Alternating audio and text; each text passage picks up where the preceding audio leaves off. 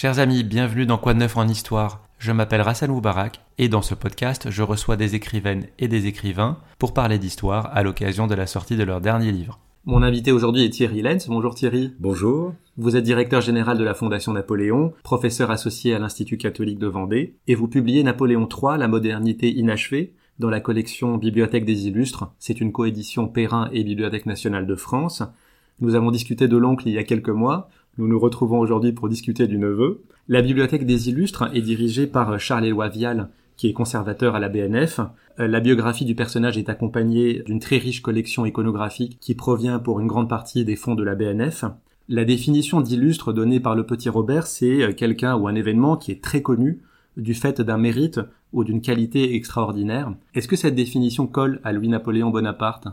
Alors, elle, lui colle aujourd'hui, elle lui collait probablement pas il y a, il y a 30 ou 40 ans, puisque c'est quand même un personnage qui a été euh, un peu oublié dans notre histoire, alors même qu'il est euh, celui qui a gouverné la France le plus longtemps depuis Louis XV, hein, il est resté au pouvoir 22 euh, ans. Son règne est marqué bien sûr par des événements tristes, son arrivée au pouvoir et son départ, on en parlera probablement, mais ces, ces 22 ans ont été 22 ans au cours desquels il a bénéficié d'une conjoncture extrêmement favorable et qu'il a, il a appuyé cette conjoncture pour, pour en faire le grand moment de développement économique euh, de la France au XIXe siècle, un développement économique qui s'est accompagné évidemment euh, de, de, graves problèmes sociaux, mais euh, c'est pourquoi cette modernité a été inachevée, parce qu'en dépit de, en dépit, on va dire, de ses déclarations, peut-être plus que de sa pensée profonde, Napoléon III n'a pas réussi à concilier développement économique et bonheur social, si l'on peut dire.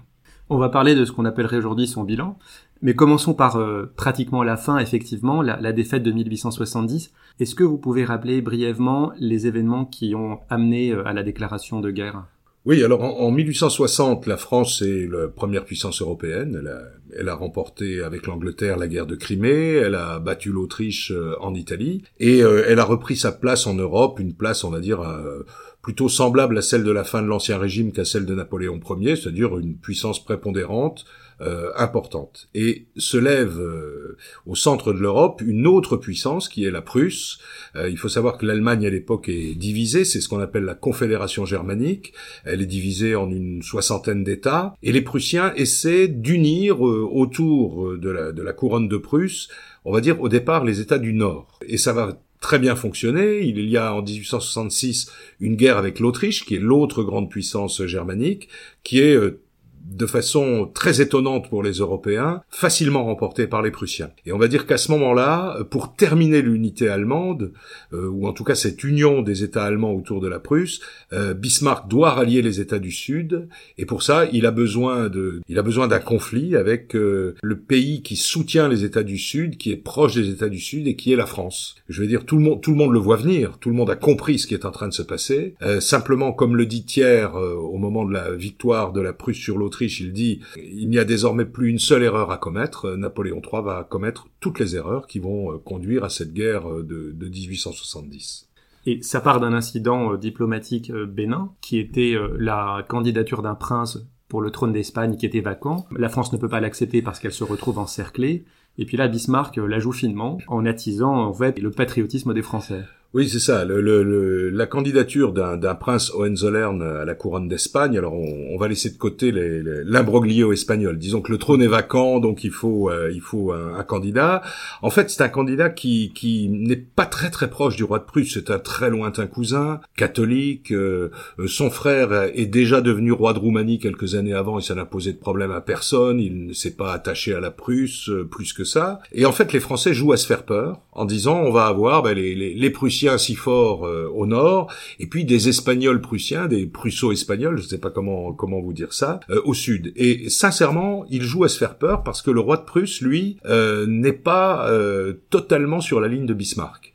Euh, il, il, dit euh, à cette époque, oh, probablement l'unité allemande aura lieu, mais ce sera dans, pendant le règne de mon successeur. Et en fait, euh, Bismarck, qui, qui, a besoin de ce conflit, Bismarck va pousser les Français à la guerre en jouant un petit peu sur leur ego, si l'on veut, avec cette fameuse histoire de la dépêche d'Ems, c'est-à-dire, en, en, deux mots, le candidat Hohenzollern renonce à la couronne d'Espagne, le roi de Prusse l'annonce à l'ambassadeur de France, mais Paris lui demande une sorte d'engagement formel, peut peut-être écrit du roi de Prusse, donc il retourne voir le roi de Prusse qui lui dit écoutez, cette affaire est terminée, euh, merci d'être venu, et ainsi de suite. Et Bismarck transforme ce, ce moment en un moment d'humiliation des Français, puisqu'il diffuse une dépêche, on l'appelle la dépêche d'Ems, parce que le, le, roi prenait les eaux dans la ville d'Ems. Dans cette dépêche, il, il fait écrire que c'est l'aide de camp de service qui a euh, informé l'ambassadeur de France qui ne serait pas reçu. En plus, euh, en allemand, aide de camp de service, ça se dit adjudant, donc vous imaginez qu'on l'ambassadeur de France humilié par un adjudant, bon, etc. Et les Français s'enflamment euh, et finissent euh, et finissent par déclarer la guerre à la Prusse, ce qui fait que Bismarck a, euh, a le beau rôle en plus dans cette affaire. Napoléon III avait l'habitude de gouverner seul, de prendre ses décisions souvent seul. Pourquoi il se laisse entraîner dans la guerre? Alors il se laisse entraîner dans la guerre parce qu'il est très malade depuis plusieurs années. Il souffre de ce qu'on appelle la maladie de la pierre, donc il a une énorme pierre dans la vessie. On le sait maintenant puisqu'on a essayé de lui retirer. Elle était franchement... Euh, Elle faisait 6 cm. Ah oui, oui, une, très grosse pierre. donc il, vivait des souffrances absolument euh, horribles. Euh, il était la plupart du temps à gare. Il pouvait pas gouverner véritablement euh, quotidiennement comme il l'avait fait euh, auparavant. Et puis il est entouré d'un parti qu'on pourrait appeler le parti de la guerre, pour simplifier, qui veut en fait que l'empire soit euh, transmis aux successeurs de Napoléon III le plus fort possible. Donc ils sont contre les réformes libérales, euh, ils sont euh, pour des interventions extérieures brutales et, et, notamment ils sont pour qu'on en règle une bonne fois pour toutes, si l'on veut, le, problème avec la Prusse. Le problème est que l'armée française n'est pas prête. Euh, il y a bien eu une loi sur le service national qui a été votée, mais elle n'est pas encore totalement en vigueur. L'armée est mal équipée, la mobilisation va prendre du temps. Et cette armée qui a, ben, au fond, qui depuis 20 ans euh, remporte de grands succès sur le continent européen, elle va être euh, mais balayée en, quelques semaines hein, par, par l'armée prussienne. Mais lui, quelle est sa position vraiment vis-à-vis de la guerre? Parce que d'un côté, il était conscient de la montée en puissance de la Prusse. Peut-être qu'il était conscient qu'il fallait y mettre un terme d'une manière ou d'une autre. Mais d'un autre côté, euh, il défend aussi euh, le, patriotisme, euh, la volonté des peuples à se déterminer eux-mêmes. C'était l'objet de sa campagne d'Italie quelques années auparavant. Est-ce qu'il était, lui, favorable à la guerre? Il dira plus tard qu'il n'était pas favorable à la guerre, hein, que si euh, euh, s'il avait su que sa maladie était aussi grave, il se serait fait opérer, on aurait repris euh, les choses diplomatiques. Il y a eu d'ailleurs une tentative de de convoquer un congrès européen pour régler ce problème, etc. Mais son entourage a tout fait pour que ça n'ait pas lieu. Napoléon III se fait dans, dans les derniers jours de la crise, juin-juillet 1870, Napoléon III se fait manipuler par son entourage. Le Conseil des ministres se passe sans la présence des adversaires de la guerre, sans la présence d'Émile Olivier, qui est quand même président du Conseil, et euh, on peut le dire, même si elle a beaucoup de, défenseurs aujourd'hui, l'impératrice pousse à la guerre. Alors elle n'a pas dit c'est ma guerre, comme, comme euh, le prince Napoléon Jérôme lui a fait dire quelques années plus tard, mais enfin, elle est, elle est partisane d'une grande victoire française pour que son fils, Napoléon IV, puisse monter sur le trône, Napoléon III et elle diront plus tard que Napoléon III avait prévu d'abdiquer en 1874, c'est-à-dire au moment de la majorité de, euh, du, petit Louis Napoléon. Donc elle, elle voulait que, que l'empire transmis soit un, un, empire puissant, un empire dominant en Europe. Mais bon, euh, le problème c'est que tout le monde, à la fois, il, joue à se faire peur, il, euh, comment dire, il surévalue les capacités militaires françaises. Il ne se doute pas que, d'abord, toute l'Allemagne va être derrière la Prusse parce que l'Allemagne du Sud va lâcher la, France au moment où elle apprend que en 1866, au moment de la victoire des Prussiens sur les Autrichiens, la France a demandé ce que Bismarck appelle avec mépris des pourboires, c'est-à-dire qu'elle a demandé un morceau de la rive gauche du Rhin.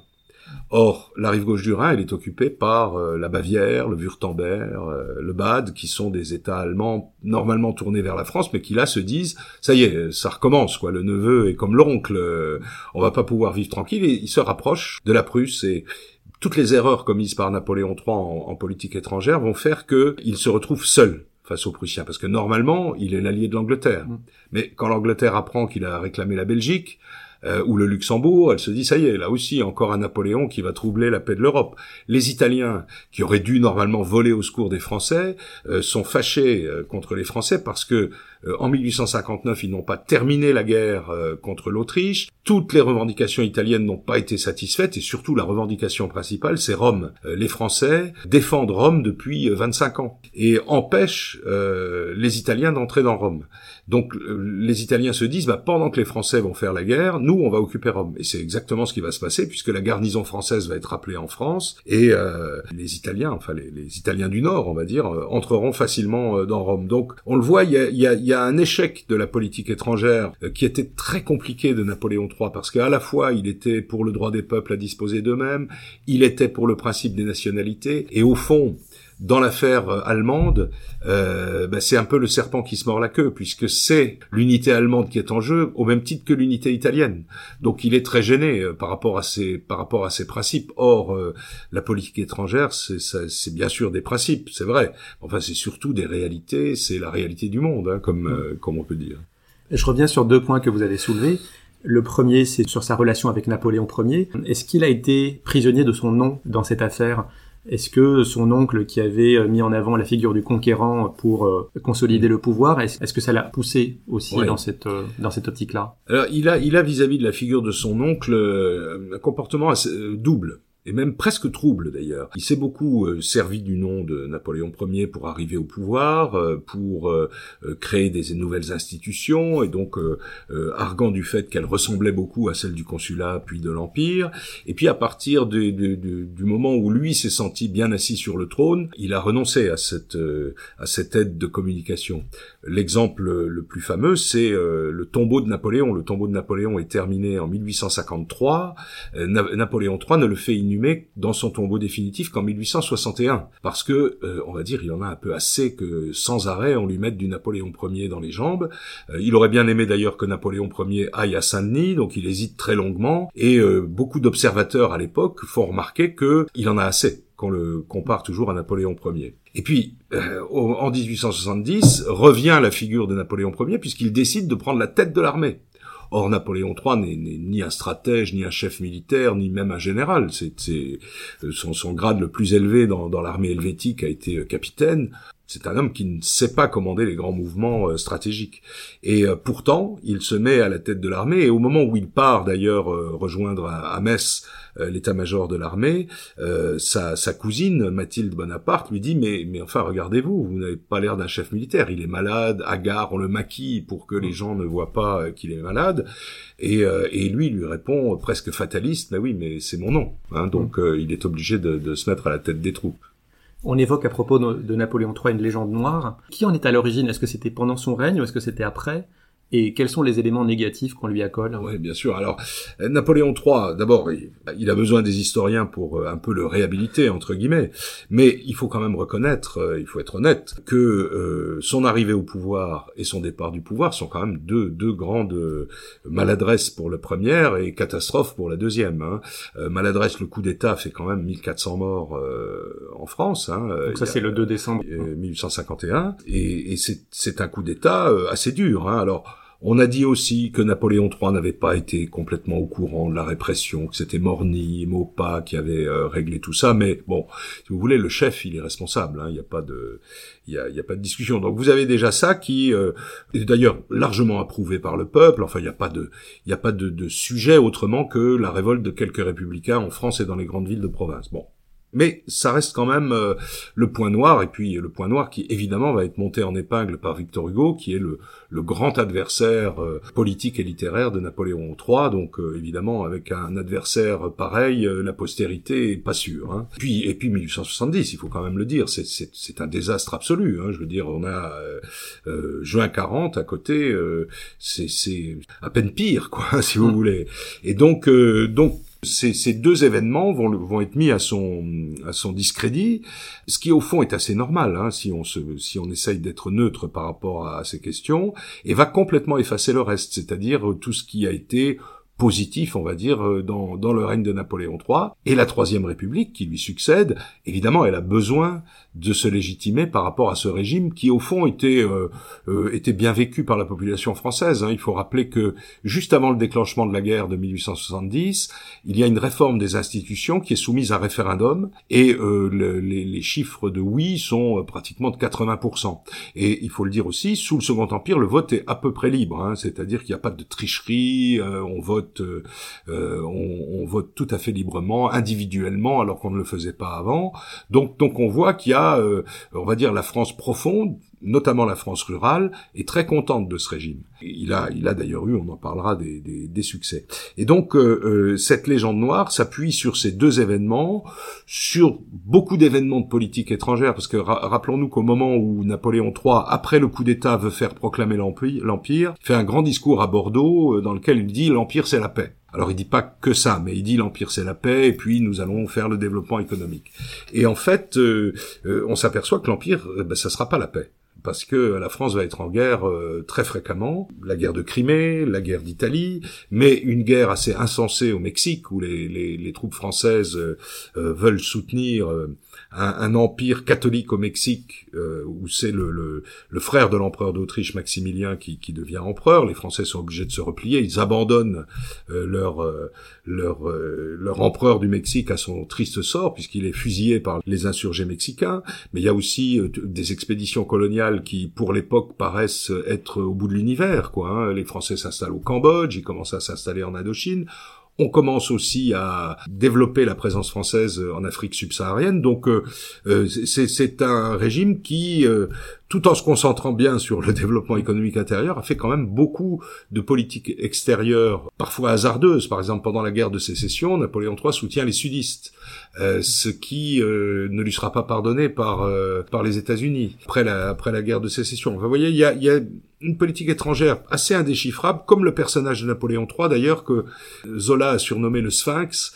Euh, c'est un peu ça, c'est-à-dire qu'il il a sur le plan de la politique étrangère, d'abord il a la main sur la politique étrangère, il fait à peu près, on va dire, ce qu'il veut, et puis il a des, idées. Euh, le, premier ministre anglais, euh, Palmerston, disait que il a les idées qui se multiplient dans sa tête comme les lapins dans une garenne, c'est-à-dire qu'il n'avait pas de constance en quelque sorte en, en politique étrangère.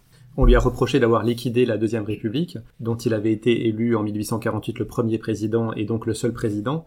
Mais du fait de ces institutions, est-ce qu'il pouvait en être autrement? On le voit d'ailleurs dans, dans votre livre. Le sous-chapitre de la présidence de la République s'intitule L'impasse. Et puis dans la chronologie à la fin du livre, la plupart des dates de la présidence correspondent essentiellement à l'instabilité des gouvernements. Oui. Est-ce qu'il aurait pu en être autrement? Non, non, parce que la, la, constitution de la Seconde République était une constitution euh, euh, très déséquilibrée. Elle avait été, euh, elle avait été écrite par des, des constituants généreux c'est-à-dire qu'il pensait que euh, tout le monde euh, ferait de son mieux pour que tout ça hein. fonctionne, voilà. Et, en fait, c'est jamais comme ça que ça marche. Hein. Il faut que la Constitution justement oblige un peu les gens à coopérer, euh, y compris lorsqu'ils sont pas d'accord. Or, la, la, Constitution de la Seconde République, c'était vraiment une séparation stricte entre un président de la République très puissant par sa légitimité, élu au suffrage universel, et puis une chambre qui en fait avait tous les pouvoirs.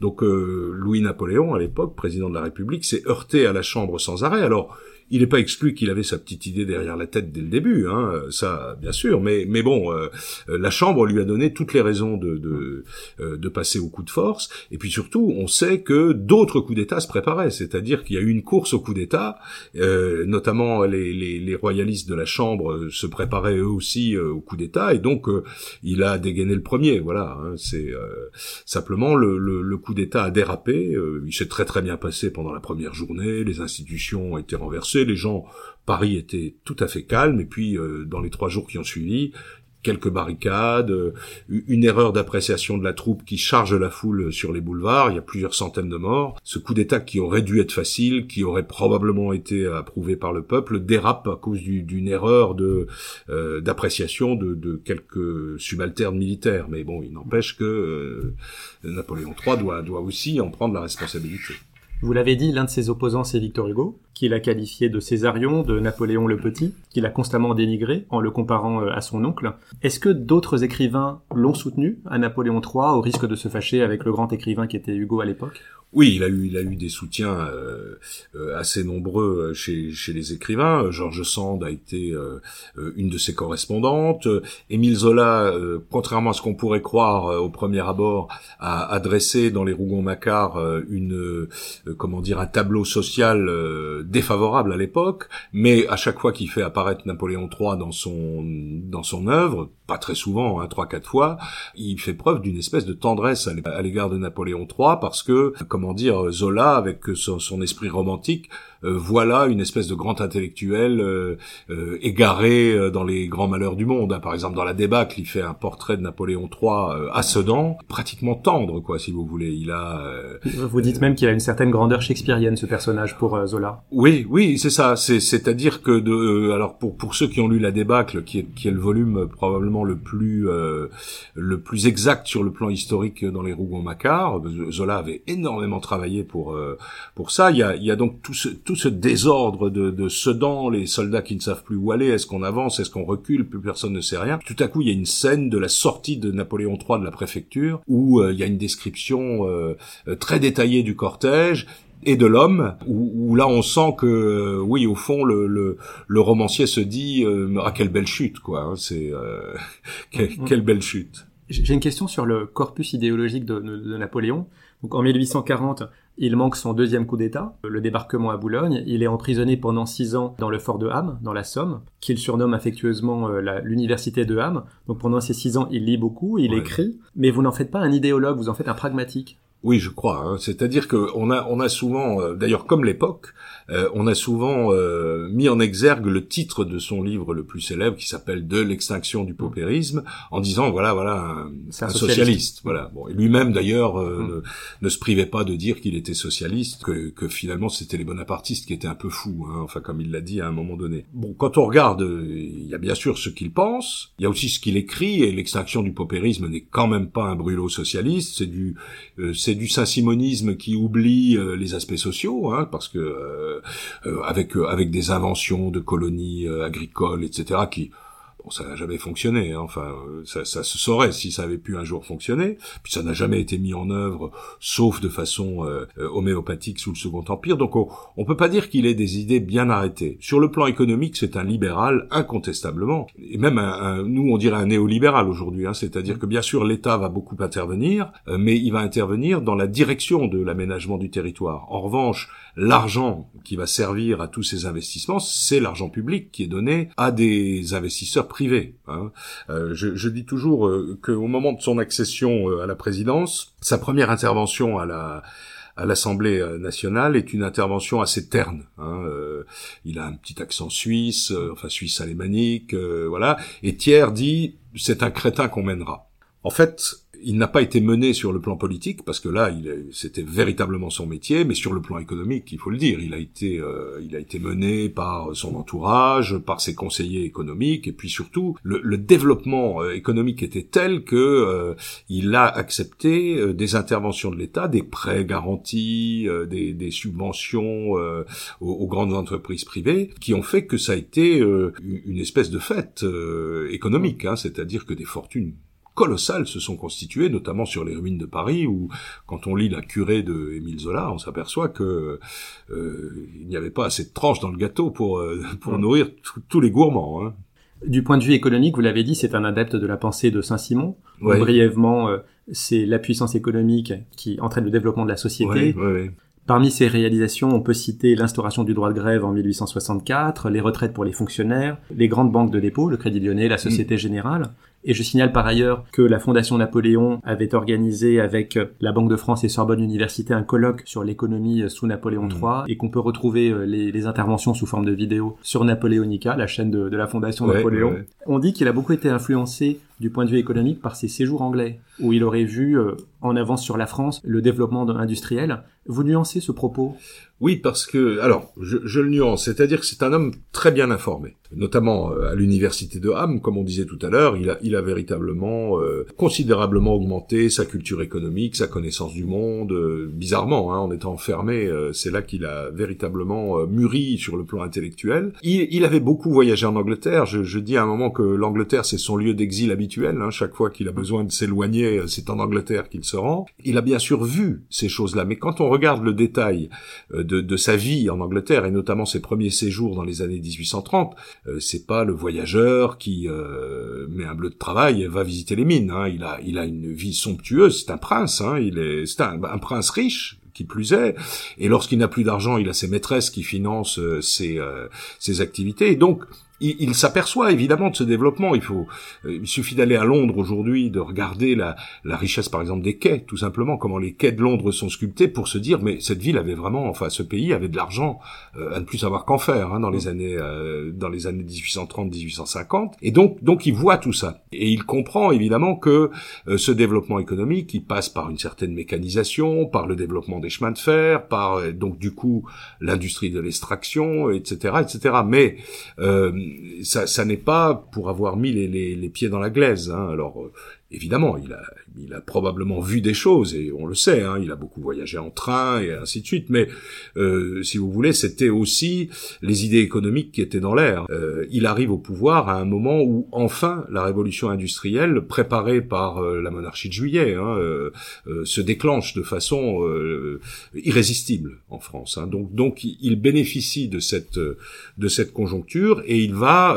enfourcher le cheval c'est aussi euh, ça, sa, sa, grandeur entre guillemets, c'est que c'est quand même le premier chef d'État français qui s'occupe d'économie à ce point-là. Ce sont des sujets qu'il traite quotidiennement. Les autres euh, s'intéressaient toujours un petit peu à la bourse, euh, au budget, enfin, etc. Lui, il s'intéresse véritablement à l'investissement, aux résultats de l'investissement. Les travaux de Paris sont euh, sont l'excellent exemple de tout ça, parce que c'est pas seulement la restructuration de la ville, c'est aussi sa modernisation sur le plan de l'éclairage, sur le plan de l'assainissement, hein, les égouts, le système d'eau potable, etc. Il crée d'ailleurs la Compagnie Générale des Eaux, hein, enfin qui s'appelle Veolia aujourd'hui et qui était qui était dans les années 70-80 la première société mondiale, parce que c'était un savoir-faire qui avait été confié certes au privé, mais, mais parce que le, le, public était incapable de le faire à ce moment-là. Hein. Donc tout euh, ce train de développement, les, les chemins de fer sont, sont assez euh, significatifs. Hein. Euh, ils développent le, le, réseau de chemins de fer jusqu'à 25 000 km de voies ferrées, en partant de 4-5 000 je crois. Et en fait c'est exactement le, le, réseau exploité par la SNCF aujourd'hui. Hein. Alors il y a 40 000 km de voies en France, mais il y en a 15 000 qui sont pas utilisés. Donc, euh, donc voilà, c'est c'est euh, presque le schéma ferroviaire définitif de la de, de la France, quoi. Hein, euh. Alors là aussi, avec le privé, c'est-à-dire que ça n'est pas l'État qui crée les chemins de fer, c'est le privé, avec des prêts bonifiés, garantis par l'État. Mais il est vrai aussi que les recettes sont tellement énormes parce que ce, ce développement s'accompagne d'une demande hein, aussi que bon, tout ça évidemment revient vers le budget de l'État. Son livre le plus connu, donc de l'extinction du paupérisme, vous l'avez dit, n'est pas un manifeste socialiste. D'ailleurs, quand on pense à Napoléon III et la vie sociale, on pense plutôt à ses fêtes impériales. Oui. Est-ce que ça explique aussi que ses soutiens étaient la paysannerie et l'armée, mais qu'il n'a jamais réussi à capter le suffrage des ouvriers? Oui, alors il, il, a eu le suffrage des ouvriers pendant les premières années de son règne parce que euh, les ouvriers avaient été euh, sauvagement réprimés par la Seconde République. Hein. On, a oublié les, journées de juin 1848 où euh, les, ouvriers parisiens se soulèvent. C'est vraiment la Seconde République sans Napoléon III, là, enfin sans Louis-Napoléon à ce moment-là, et la répression fait 12 000 morts. Hein. C'est, enfin, je veux dire, on, nous chante la Commune, on nous chante Charonne, on nous chante des tas de choses, mais là, 12 000 morts. La République tue 12 000 ouvriers. Donc les ouvriers ne pardonnent pas à la République cette répression. Et pendant les premières années, ils sont euh, très largement euh, favorables au Second Empire. Et puis ensuite, les choses vont se gâter. On disait tout à l'heure que euh, l'élection est libre sous le Second Empire. alors il y a bien sûr la candidature officielle, etc. Mais il y a... et au fur et à mesure du règne, Napoléon III d'ailleurs a l'intelligence de s'en rendre compte. Le Parti républicain monte régulièrement c'est-à-dire avec le soutien des ouvriers des villes. Les villes commencent à divorcer de l'Empire à peu près euh, dans les années 1859-60. Hein. Ces élections-là montrent une forte poussée républicaine, puisque leur vote va vers les républicains, euh, dans les villes. Et, et l'intelligence de Napoléon III, c'est de s'en rendre compte il se rappelle que aucun souverain, mis à part Louis XVIII, n'est mort dans son lit hein, depuis euh, depuis 1789, et que ma foi, il veut pas connaître le sort de Charles X, de Louis-Philippe, et, donc euh, il préfère donner ce qu'on viendra lui prendre de toute façon à un moment euh, à un moment donné. Et donc c'est là, c'est ce que vous disiez, les grandes réformes sociales, le, droit de grève, les, les caisses de retraite qui existait déjà, hein, mais enfin qu'il développe, euh, etc.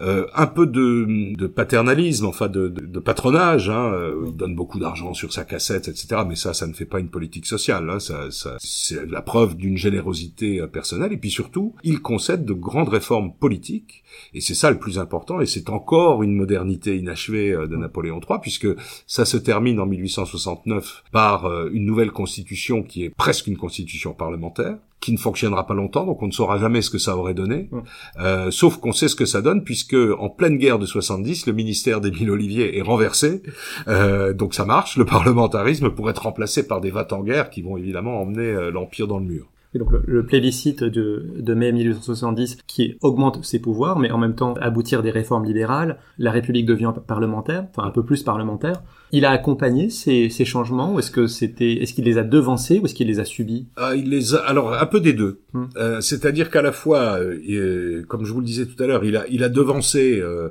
le moment où il serait obligé de, de le faire. Et, et d'ailleurs, contre l'avis de son entourage. Il a été obligé de comploter contre son propre entourage pour pouvoir imposer ses réformes.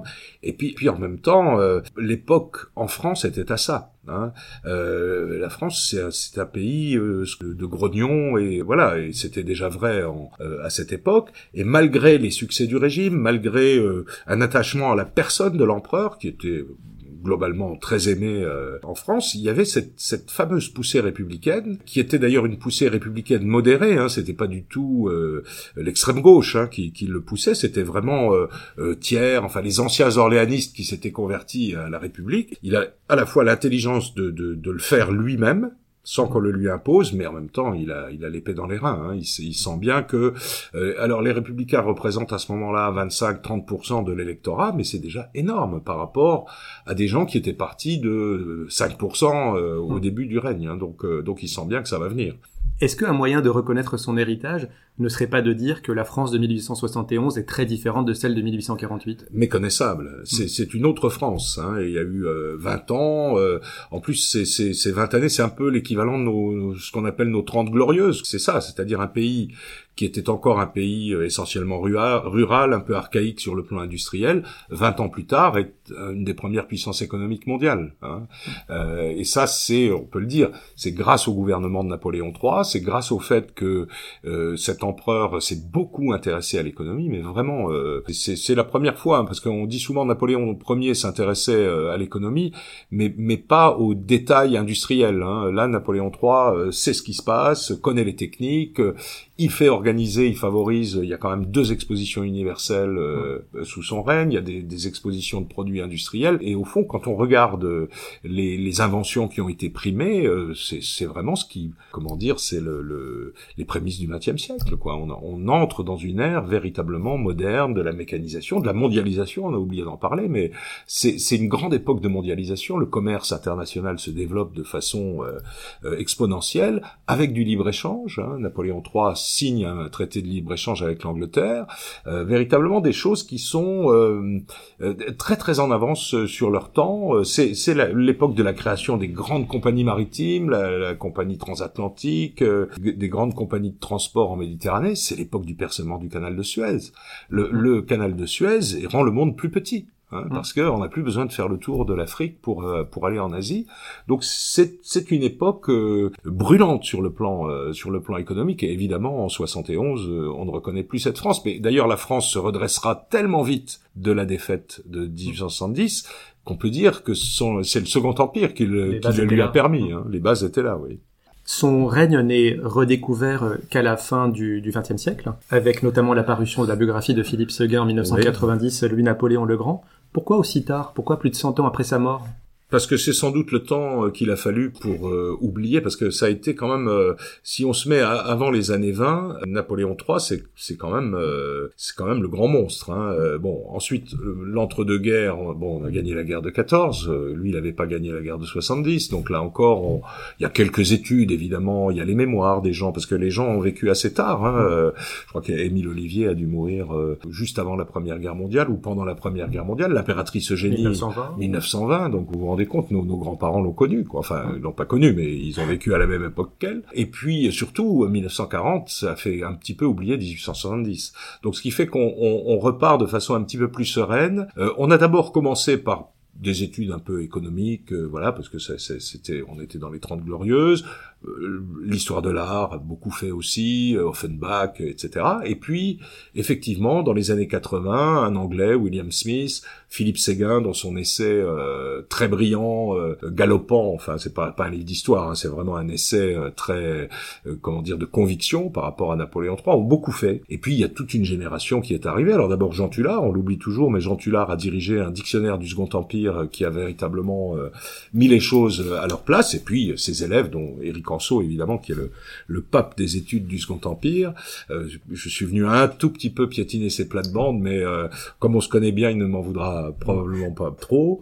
Euh, et puis lui-même, maintenant, a créé toute une, une génération de d'étudiants, de professeurs qui étudient le Second Empire, non pas d'ailleurs pour n'en dire que du bien, mais simplement pour que la période soit connue, parce que parce que au fond, elle ressemble beaucoup, je dirais plutôt à notre période d'après-guerre qu'à la période actuelle, mais il y a, quelque chose de ça. Hein, c'est-à-dire un, fort développement et qu'est-ce qu'on fait quand on a un développement pareil quoi? Parce que euh, c'est pas bien d'avoir la stagnation mais le, le, le, fort développement il laisse beaucoup de gens sur le, bord du chemin et qu'est-ce qu'on fait dans ces cas-là quoi? Aujourd'hui, Napoléon III, l'impératrice Eugénie et le prince impérial sont enterrés dans l'abbaye de Saint-Michel à Farnborough, en Angleterre, pays qui l'a bien accueilli. Est-ce que pour que la réhabilitation soit complète, est-ce qu'il faut envisager un retour des cendres? Écoutez, je, je, sais, je sais que beaucoup de, beaucoup de personnes en parlent. Moi, je connais très bien l'abbaye de Farnborough parce qu'il se trouve que dans une autre vie, j'ai travaillé en Angleterre, euh, dans la ville à côté. Hein, donc, euh, j'y ai passé beaucoup. À l'époque, j'obligeais ma société à aider euh, l'abbaye de Farnborough pour ses restaurations. Il faut savoir que ça va être très difficile de, de faire revenir les cendres de Napoléon III pour plusieurs raisons. D'abord, D'abord, il faut pas qu'ils reviennent en catimini. Faut pas que ce soit la famille impériale qui récupère euh, euh, le, corps de tonton pour l'enterrer on ne sait pas où. Hein. Il faut mm. que ce soit euh, un acte officiel. Or, sincèrement, nos gouvernements ont autre chose à faire actuellement. Par ailleurs, le statut du tombeau de Napoléon, de l'église de Saint-Michel de Farnborough, est très particulier. Il fait partie du British Heritage. Euh, c'est une fondation, la fondation de l'impératrice, qui est extraordinairement bloquée. Euh, il y a là-dedans euh, la reine d'Angleterre, enfin le roi d'Angleterre maintenant, la famille impériale et le Saint-Siège, puisqu'il y a une communauté bénédictine affectée à ce tombeau. Donc c'est, sur le plan juridique, c'est incassable sauf accord au plus haut niveau euh, entre mm. euh, le Premier ministre anglais et le président français, je les vois mal organiser un sommet pour euh, voir si on peut récupérer les cendres de Napoléon III. Puis se pose la question, où les mettre? Parce que tout le monde parle de Saint-Augustin, mais la crypte de Saint-Augustin n'était pas faite pour Napoléon III, elle était faite pour les chanoines de Saint-Augustin. Hein, euh, voilà. Euh, Napoléon III voulait être enterré à Saint-Denis. À Saint-Denis, les places prévues pour euh, la famille impériale sont occupées par Louis XVI, Marie-Antoinette et Louis XVIII. Alors on a peut-être faudra-t-il faire revenir aussi le même jour Charles X et mm. puis mettre Louis-Philippe à Paris et pourquoi pas le maréchal Pétain à Verdun. Non, je plaisante évidemment, mais voilà. En plus, quand on va à Farnborough, on se rend compte que c'est un endroit de paix, c'est un endroit qui est euh, spécialement, qui a été spécialement construit pour accueillir, euh, hein, puisque c'est l'impératrice Eugénie qui a fait construire cette abbaye. Il est veillé par des prêtres qui euh, ont l'obligation de prier pour lui matin, midi et soir et grande prière au messes carillonnées. Voilà, est-ce qu'on est capable, est-ce qu'on sera capable d'accorder la même attention et la, même dignité à Napoléon III si on le ramenait en France? Moi, j'en suis pas sûr. Hein. Pour terminer, Napoléon III est mort le 9 janvier 1873 dans le sud-est de l'Angleterre, donc on approche du 150e anniversaire de son décès. Quelles actions la Fondation Napoléon a-t-elle prévues pour euh, commémorer cela? Nous, ne sommes pas des, commémorants actifs, si, si l'on peut dire, donc on a prévu, euh, il va y avoir ici une conférence euh, sur les causes de la mort de Napoléon III, alors par un médecin qui s'appelle Alain Golcher, qui va probablement nous montrer des images, comme d'habitude, bouleversantes de toutes les maladies possibles, et puis nous avons tout un programme sur les réseaux sociaux, sur nos sites internet, mais je sais que des associations comme les Amis de Napoléon III euh, préparent des, événements et euh, bien sûr, euh, le cas échéant, on les soutiendra. Mais doit pas s'attendre à voir euh, des officiels français se rendre à Farnborough. Encore que, il faut, faut, quand même juste signaler à vos auditeurs la chose suivante. Quand l'impératrice Eugénie est morte en 1920, euh, le roi d'Angleterre avait fait mettre, on avait mis un drapeau tricolore sur son cercueil. Et l'ambassadeur de France a protesté contre ça. Et le, et le roi d'Angleterre a fait mettre son propre pavillon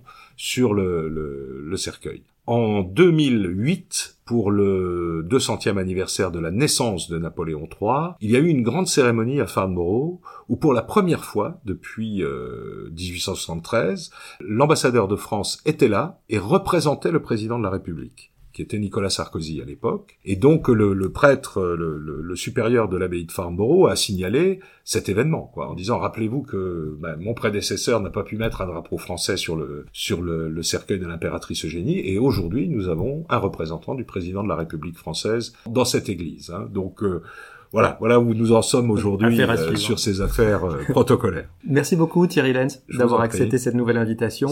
Je rappelle le titre de votre livre, Napoléon III, la modernité inachevée, aux éditions Perrin en coédition avec, avec la Bibliothèque nationale de France. Quant à moi, j'espère que vous avez apprécié cet épisode et je vous donne rendez-vous bientôt pour un prochain. Merci.